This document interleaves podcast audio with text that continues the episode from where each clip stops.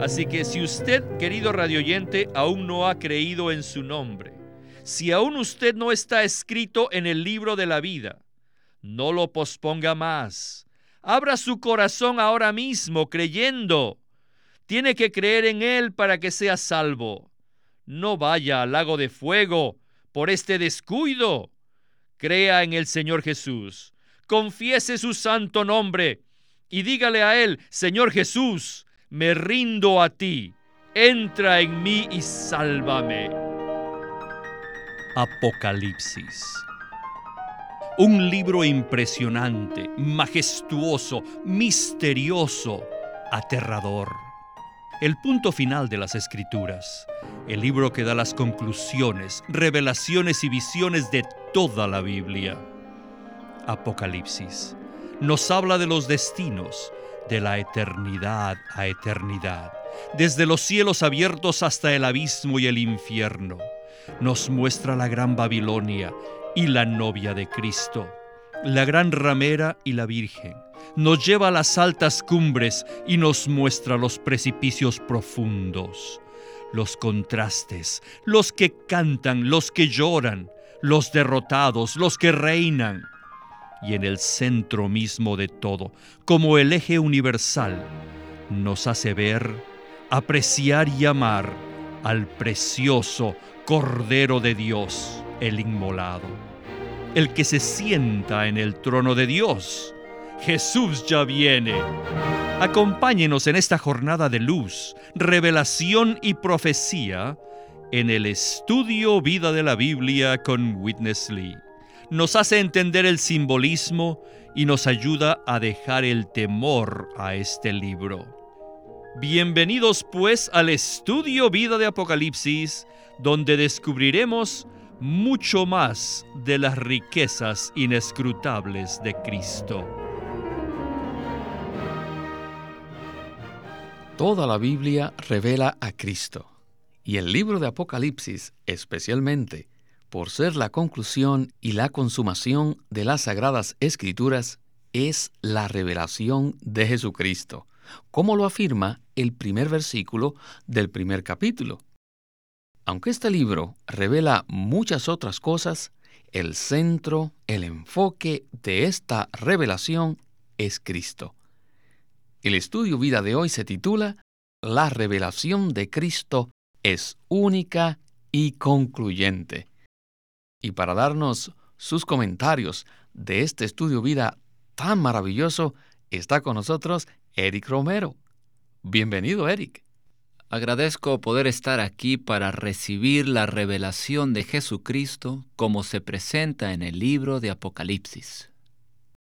Eric, quiero anticiparle que hoy veremos varios aspectos únicos y específicos de Cristo revelados en el libro de Apocalipsis. Así que anticipamos que este ha de ser un estudio vida maravilloso. Por ejemplo, en el estudio vida de hoy veremos primero el Cristo ascendido. Segundo, el aspecto secreto y el aspecto visible de la venida de Cristo. Tercero, el Cristo que juzga. Y cuarto, Cristo en su centralidad y universalidad eterna. Así que el programa de hoy será un recorrido a lo largo de todo el libro de Apocalipsis para ver a este Cristo maravilloso. Es importante tener este punto de vista y poner nuestra atención en Cristo. El libro de Apocalipsis revela a Cristo. Este libro es un cuadro, una descripción de la persona de Cristo, y no simplemente una revelación dada por Él. Cristo es el centro y la figura predominante en todo este libro. El punto central del libro de Apocalipsis no son las profecías, sino Jesucristo mismo, su persona. Dios se complace en Cristo, se centra en Cristo y le da la preeminencia a Cristo. Por tanto, el punto central de Apocalipsis es la persona de Jesucristo. Además, este libro revela que Cristo, como centro de la administración divina, lleva a cabo la economía de Dios. Si leemos los Evangelios, el libro de los Hechos y las epístolas, veremos muchos aspectos de Cristo, pero no son los que se mencionan en Apocalipsis. El primer aspecto que veremos hoy será el de Cristo en su ascensión.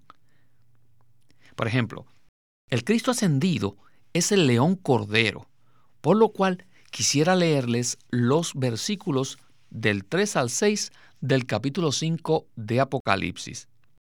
Estos dicen así, y ninguno, ni en el cielo, ni en la tierra, ni debajo de la tierra, podía abrir el libro, ni aún mirarlo. Y lloraba yo mucho porque no se había hallado a ninguno digno de abrir el libro ni de mirarlo. Y uno de los ancianos me dijo, No llores, he aquí el león de la tribu de Judá, la raíz de David, ha vencido para abrir el libro y sus siete sellos.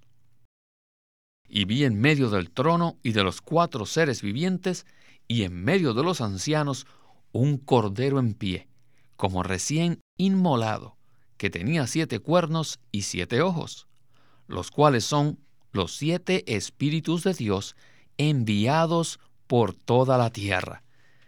Con estos versículos comenzamos el estudio vida de Apocalipsis con Winnesley. Adelante. En el libro de Apocalipsis, Cristo es revelado como el Cristo ascendido. En los cuatro evangelios vemos a Cristo encarnado, viviendo en la tierra, crucificado y resucitado. Sin embargo, no vemos mucho de Cristo en su ascensión. Aunque los Evangelios, el libro de Hechos y las epístolas mencionan la ascensión de Cristo, en ninguno de estos libros encontramos una exposición clara de lo que ocurre en los cielos después de la ascensión. Si queremos visualizar esta escena, tenemos que leer Apocalipsis, donde encontramos una escena de Cristo en los cielos después de su ascensión. En esta descripción, vemos el panorama y la condición en que están los cielos después de la ascensión de Cristo. Solamente cuando visualizamos esta revelación podremos adorarlo de una manera adecuada. El Cristo ascendido es el león cordero. Mientras Juan lloraba porque no se había hallado a ninguno digno de abrir el libro ni de mirarlo, uno de los ancianos le dijo, No llores. He aquí el león de la tribu de Judá, la raíz de David, ha vencido para abrir el libro y sus siete sellos. Es posible que antes de la crucifixión era razonable que Juan llorase, pero era insensato que se lamentara después de la ascensión. ¿Está usted lamentándose? Si usted todavía está llorando, indica que no ha recibido la visión del Cristo ascendido el que aparece en el capítulo 5 de Apocalipsis. El león de la tribu de Judá ha vencido y es digno de abrir los sellos de la economía de Dios. Después que Juan oyó esta declaración de la boca de uno de los ancianos, vio un cordero en pie, como recién inmolado. ¿Por qué ¿Es Cristo tanto el león como el cordero? ¿A qué se debe esto? Debido a que nosotros tenemos dos problemas principales, el pecado y Satanás. Como león, Cristo derrotó a Satanás en la cruz y como cordero efectuó la redención lavándonos de nuestros pecados. Eric, ¿qué Cristo tan maravilloso nos presenta el libro de Apocalipsis? Y este Cristo está en ascensión. Y como tal, la Biblia nos los muestra como el Cordero de Dios y también como el león de la tribu de Judá. ¿Qué tal si entonces usted nos habla del significado de este título de Cristo, león y cordero? En Apocalipsis capítulo 5, versículo 5, Cristo es llamado el león de la tribu de Judá, el que ha vencido para abrir el libro y sus siete sellos. Pero en el versículo 6, Juan ve un cordero en pie, como recién inmolado. Ese cordero es llamado el león. Por consiguiente, ya que el león se menciona antes del cordero, podemos llamarle con dignidad el león cordero. ¿No es esta una revelación de Cristo especial y única? Sí, Cristo el león cordero es digno de abrir el secreto, es digno de abrir los sellos que esconden el misterio de la economía de Dios, porque ganó la victoria sobre Satanás y efectuó la redención. ¿Por qué es Cristo el león y el cordero? Porque nosotros tenemos dos problemas principales, como dijo el hermano tenemos los problemas de Satanás y el pecado. Como león de la tribu de Judá, Cristo venció y derrotó al rebelde Satanás, el enemigo de Dios. Y como Cordero Redentor, Cristo quitó el pecado del hombre caído. Al hacer esto, Cristo eliminó los obstáculos que impedían el cumplimiento del propósito de Dios. Por lo tanto, Él es digno de abrir el libro y los siete sellos, a fin de llevar a cabo la economía de Dios. Mediante su muerte en la cruz, Cristo como Cordero juzgó el pecado y efectuó la redención. Y como león, Cristo derrotó a Satanás, lo anuló, lo aniquiló y destruyó el reino de Satanás. En cuanto al enemigo, Cristo es león pero para con nosotros, sus escogidos y redimidos. Ciertamente Cristo es el Cordero de Dios que quita el pecado del mundo. Él es digno de ser adorado y alabado. Si vemos a este Cristo ascendido, ciertamente nos uniremos a los seres celestiales para adorar y alabar a este maravilloso león cordero, el que administra el universo a fin de llevar a cabo la economía divina. No puedo más que decir, aleluya, que nuestro Cristo ascendido es el león cordero. Bueno, en la siguiente sección veremos a Cristo en su segunda venida, la cual tiene dos aspectos. El primero es que Cristo vendrá en secreto como un ladrón, como dice Apocalipsis 3.3. Si no velas, vendré como ladrón y no sabrás a qué hora vendré sobre ti. Y en el capítulo 16, versículo 15 dice, He aquí yo vengo como ladrón, bienaventurado el que vela. Y el segundo aspecto que nos presenta el libro de Apocalipsis será que Cristo vendrá visiblemente en la nube, como dice Apocalipsis 1.7. He aquí que viene con las nubes, y todo ojo le verá, aun los que le traspasaron, y todas las tribus de la tierra harán lamentación por él. Sí, amén.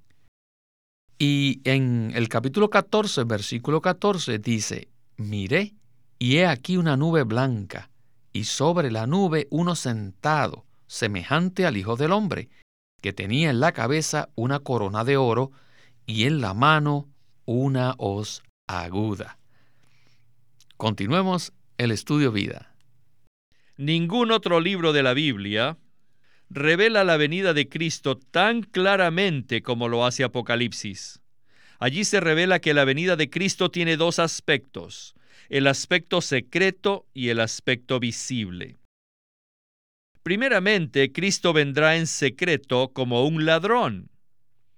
Por supuesto que el ladrón no anuncia de antemano su llegada. De la misma manera, Cristo, al venir secretamente como ladrón, lo hace para robar cosas preciosas. Los ladrones no roban cosas sin valor, solamente roban objetos costosos. Por esto, Cristo nos dice que velemos, pues si no velas, vendré como ladrón y no sabrás a qué hora vendré sobre ti. No se sabe el tiempo de su venida secreta, así que todos nosotros debemos preguntarnos, ¿Soy yo de algún valor? ¿Valgo lo suficiente como para que Cristo me robe en su venida secreta? Hermanos, pregúntense. Al final de la gran tribulación, Cristo vendrá visiblemente en la nube. Por eso Apocalipsis 1.7 dice, He aquí que viene con las nubes y todo ojo le verá. Cuando Cristo venga en la nube, toda la tierra le verá. Entre los cristianos hoy hay dos conceptos de la segunda venida de Cristo. Unos afirman que Cristo viene antes de la tribulación y otros que esto ocurre después de la tribulación. Muchos cristianos no han visto los dos aspectos, o sea, el aspecto secreto y el aspecto visible, y por eso ha habido desacuerdo entre ellos. Tanto la venida que ocurre antes de la tribulación como la que sucede después tienen bases bíblicas. Por eso, podemos decir que primeramente Cristo vendrá en secreto y después se manifestará públicamente.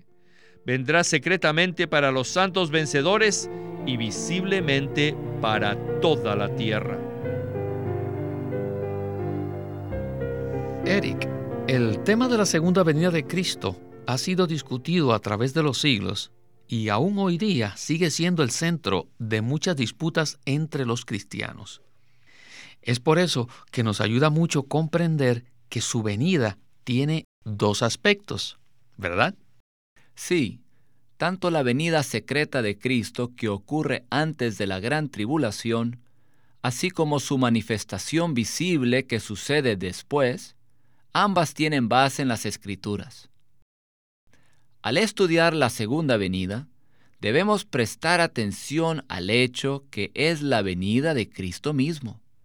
Y esta venida tiene dos aspectos que ocurrirán durante el transcurso aproximadamente de unos tres años y medio. Por un lado, Cristo vendrá en secreto para arrebatar para sí mismo aquellos creyentes que estén maduros, los vencedores, aquellos que se hayan preparado y estén velando. Cristo se llevará a estos vencedores al monte Sión celestial. Luego, después de ese arrebatamiento de los vencedores, que también son las primicias, el Hijo varón, el Señor continúa su parucía y descenderá escondido, en secreto, de los cielos a los aires, por un período de tres años y medio.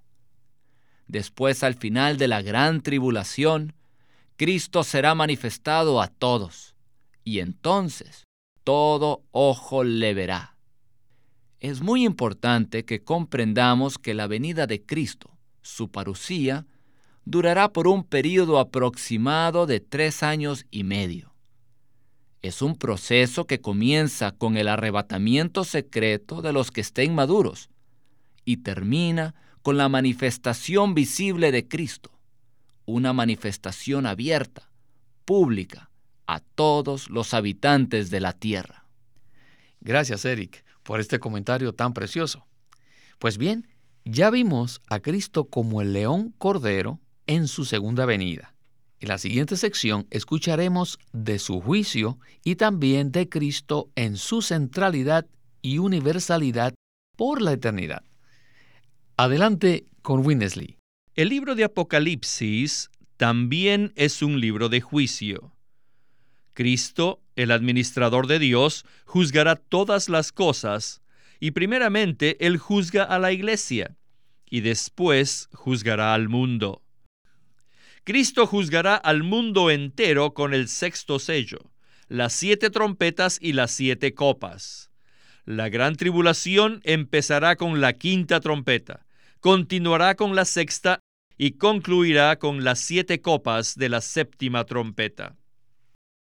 Todas estas constituyen los juicios ejecutados por Cristo sobre el mundo. Además de juzgar al mundo, en los capítulos 17 y 18, vemos que el Señor ejecutará un juicio especial sobre la gran Babilonia.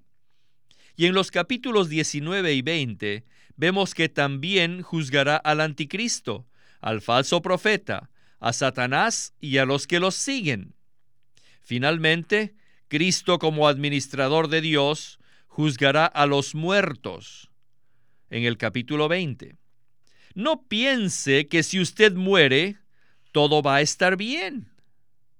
Los incrédulos que mueran no permanecerán en la tumba por la eternidad, sino que resucitarán y serán juzgados en el gran trono blanco y luego serán lanzados al lago de fuego. Al acabar de juzgar al mundo, Cristo regresará para tomar completa posesión de la tierra. Toda la tierra le pertenece a Él. Nota del traductor. Así que si usted, querido radioyente, aún no ha creído en su nombre, si aún usted no está escrito en el libro de la vida, no lo posponga más. Abra su corazón ahora mismo creyendo. Tiene que creer en Él para que sea salvo. No vaya al lago de fuego por este descuido. Crea en el Señor Jesús.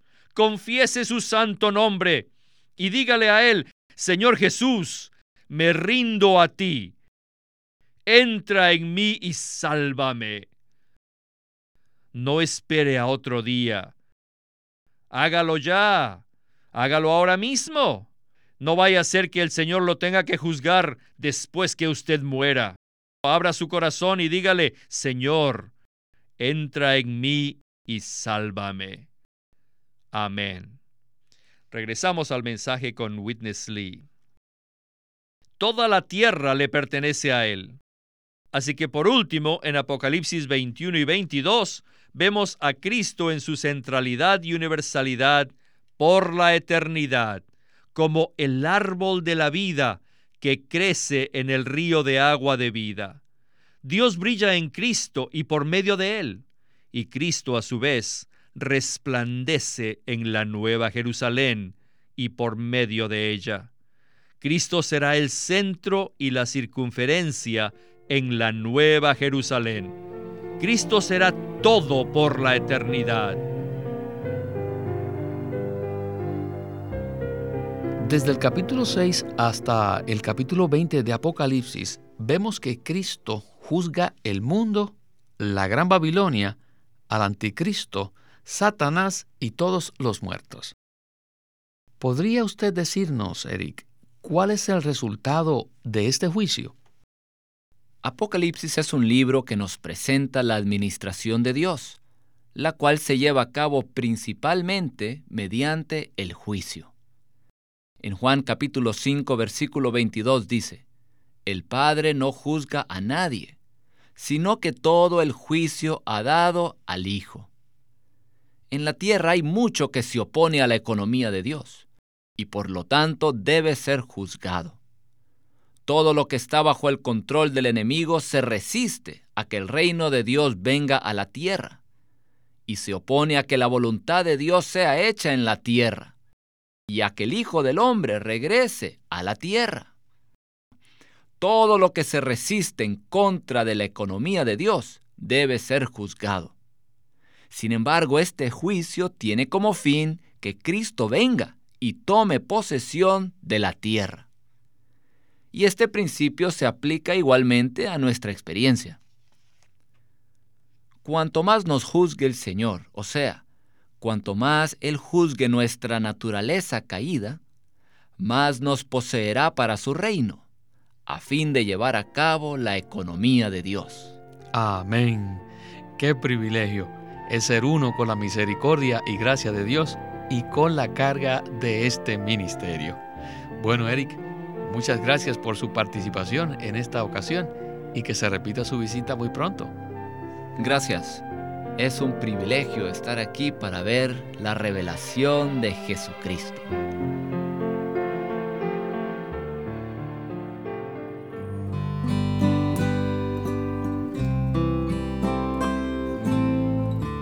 Living Stream Ministry es una casa publicadora de los libros de Watchman Nee y Witness Lee. Y queremos decirles que entre ellos hay uno titulado El Cristo Todo Inclusivo, un libro clásico de Witness Lee donde presenta al Cristo en resurrección como la tierra prometida donde todos los creyentes deben entrar para disfrutarlo y para finalmente edificar el templo y la ciudad que Dios desea. El Cristo Todo Inclusivo por Witness Lee donde expone que la tierra de Canaán fue la ilustración tipológica del Cristo donde tenemos que vivir, arraigarnos, trabajar y crecer. El Cristo todo inclusivo. En este libro, Witness Lee analiza cómo el agua, el alimento, los minerales, etc., en la tierra prometida son los muchos aspectos de Cristo como la tierra de Canaán y nos ayuda a experimentarlo a fin de poseerlo en sus vastas dimensiones.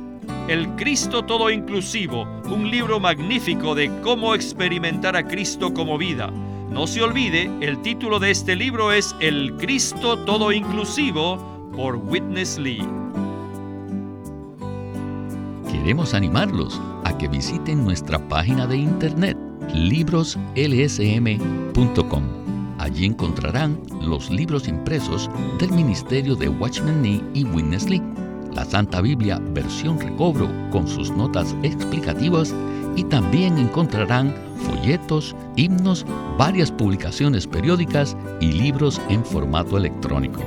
Por favor, visite nuestra página de internet libroslsm.com. Una vez más, libroslsm.com.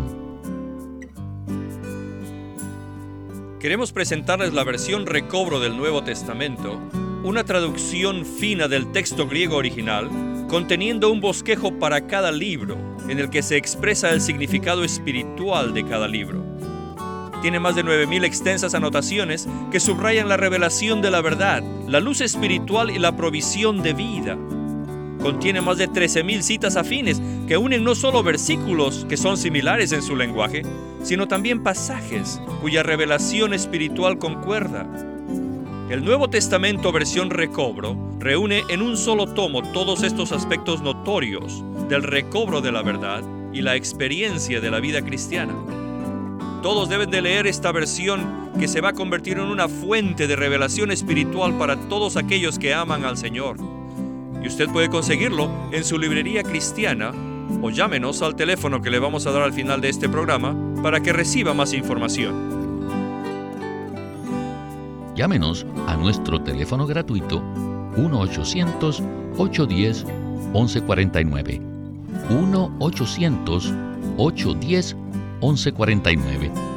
Además, si desean, pueden comunicarse con nosotros enviándonos un correo electrónico a estudiovida.lsm.org. Una vez más, estudiovida.lsm.org lsm.org.